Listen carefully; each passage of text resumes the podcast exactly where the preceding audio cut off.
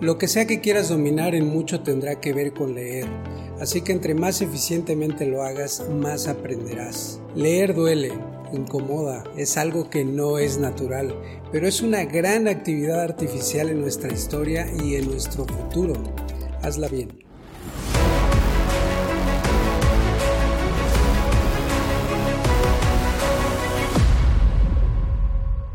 Hay dos pautas comunes que como profesional debes considerar al leer. La primera es tener un propósito, no leas por leer, define lo que quieres obtener de un texto y así tu mente se concentrará en buscar y capturar las ideas principales, irá directo al grano. Es el mismo condicionamiento con el que programas inconscientemente a tu cerebro cuando quieres comprar un tipo de auto y de pronto ves solo los de ese tipo en las calles.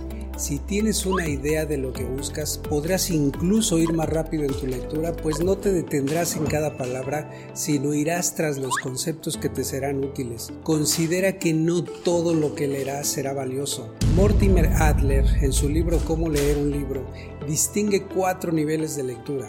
Elemental, solo leer inspeccional, comprender la esencia aunque sin asimilar la totalidad de la lectura, analítico, propiamente digerir la lectura, resaltar y subrayar puntos, y sintópico, ir por más libros que enriquezcan el que lees. Aunque los dos últimos niveles claramente son fundamentales para comprender un fenómeno, en la práctica profesional diaria con que enfoques el segundo ganarás. Identifica y comprende la esencia en el texto. Avanzarás mucho. Ve por ideas, no por palabras. Lo segundo reflexionar. Leer no debe ser jamás una absorción pasiva de información cuesta tanto trabajo que sería un desperdicio. Ten siempre algo en que tomar notas mientras lees o simplemente subraya los conceptos clave y luego, lo más importante, repásalos. No aprendes con la lectura sino con la reflexión. Siempre reflexiona. Encontrarás conexiones nuevas entre las ideas y otras que no habías considerado al principio. Los libros son una maravilla, pero no te quedes con la presunción generalizada de que si algo está escrito en un libro es verdad desafía al autor, plantea preguntas e incluso objeciones, enriquece tu pensamiento crítico. Reflexiona. Habiendo planteado tu propósito de lectura y comprometiéndote a reflexionar mientras y cuando la termines, adopta estos tres hacks para una lectura eficiente y eficaz. Salta, ve al punto, no te detengas en palabras o párrafos innecesarios, repetitivos o de relleno. Peter Hollins, en su libro La ciencia del autoaprendizaje, sugiere que omitas conjunciones o artículos porque no dan el sentido a la oración. Cuando lees ayer fui al veterinario porque mi gato estaba enfermo, las palabras claves son ayer, veterinario, gato y enfermo. Las otras no. José Vergara, por su parte, en su libro Cómo doblar tu velocidad de lectura, asegura que el objetivo no es leer el 100% de las palabras en el texto, es extraer la información relevante. Piénsalo así, jamás recordarás todo lo que lees. Calidad de lectura es mejor que cantidad. Omite lo que no aporte a tus objetivos. Sáltalo. Y muy importante, no vuelvas hacia atrás. A menos que quieras comprender mejor una idea, no regreses en las líneas.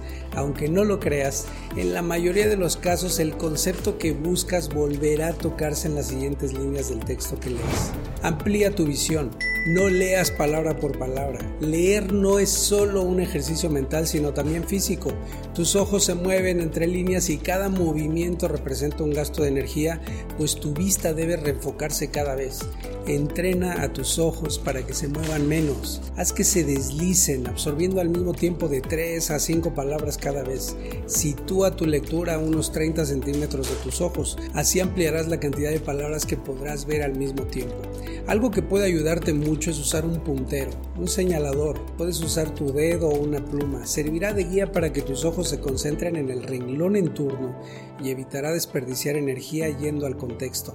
Además, considera leer desde la segunda o tercera palabra desde la izquierda y detenerte en la segunda o tercera antes de llegar al final de la línea. Tu cerebro con la práctica completará el resto. Finalmente, no vocalices. Es muy útil leer en voz alta para asimilar mejor las ideas. El oído recupera lo que la vista no.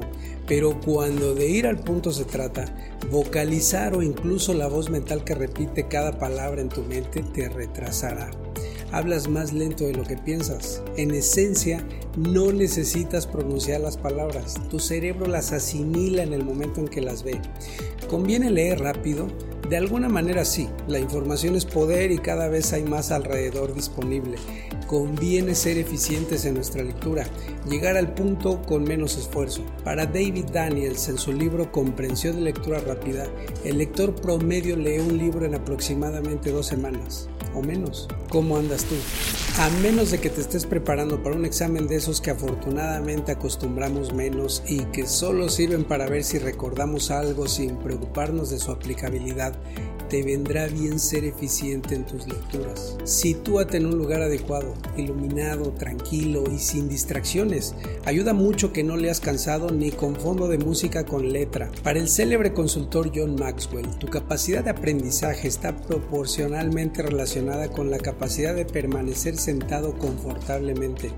Leer no es algo que puedas hacer mientras haces otra cosa. Si no estás concentrado, solo perderás el tiempo. Muchos crecimos bromeando con nuestros maestros diciendo que leeríamos algo cuando saliera en película.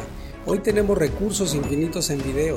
Aún así, afortunadamente sigue existiendo gente que comparte grandes ideas a través de sus libros. Elige la herramienta que quieras. Si eliges la lectura no tendrás desperdicio. Lo único que te decepcionará si acaso será tu capacidad para terminar más libros. Haz tu lectura eficiente y eficaz. Aprende más cada día con maestría.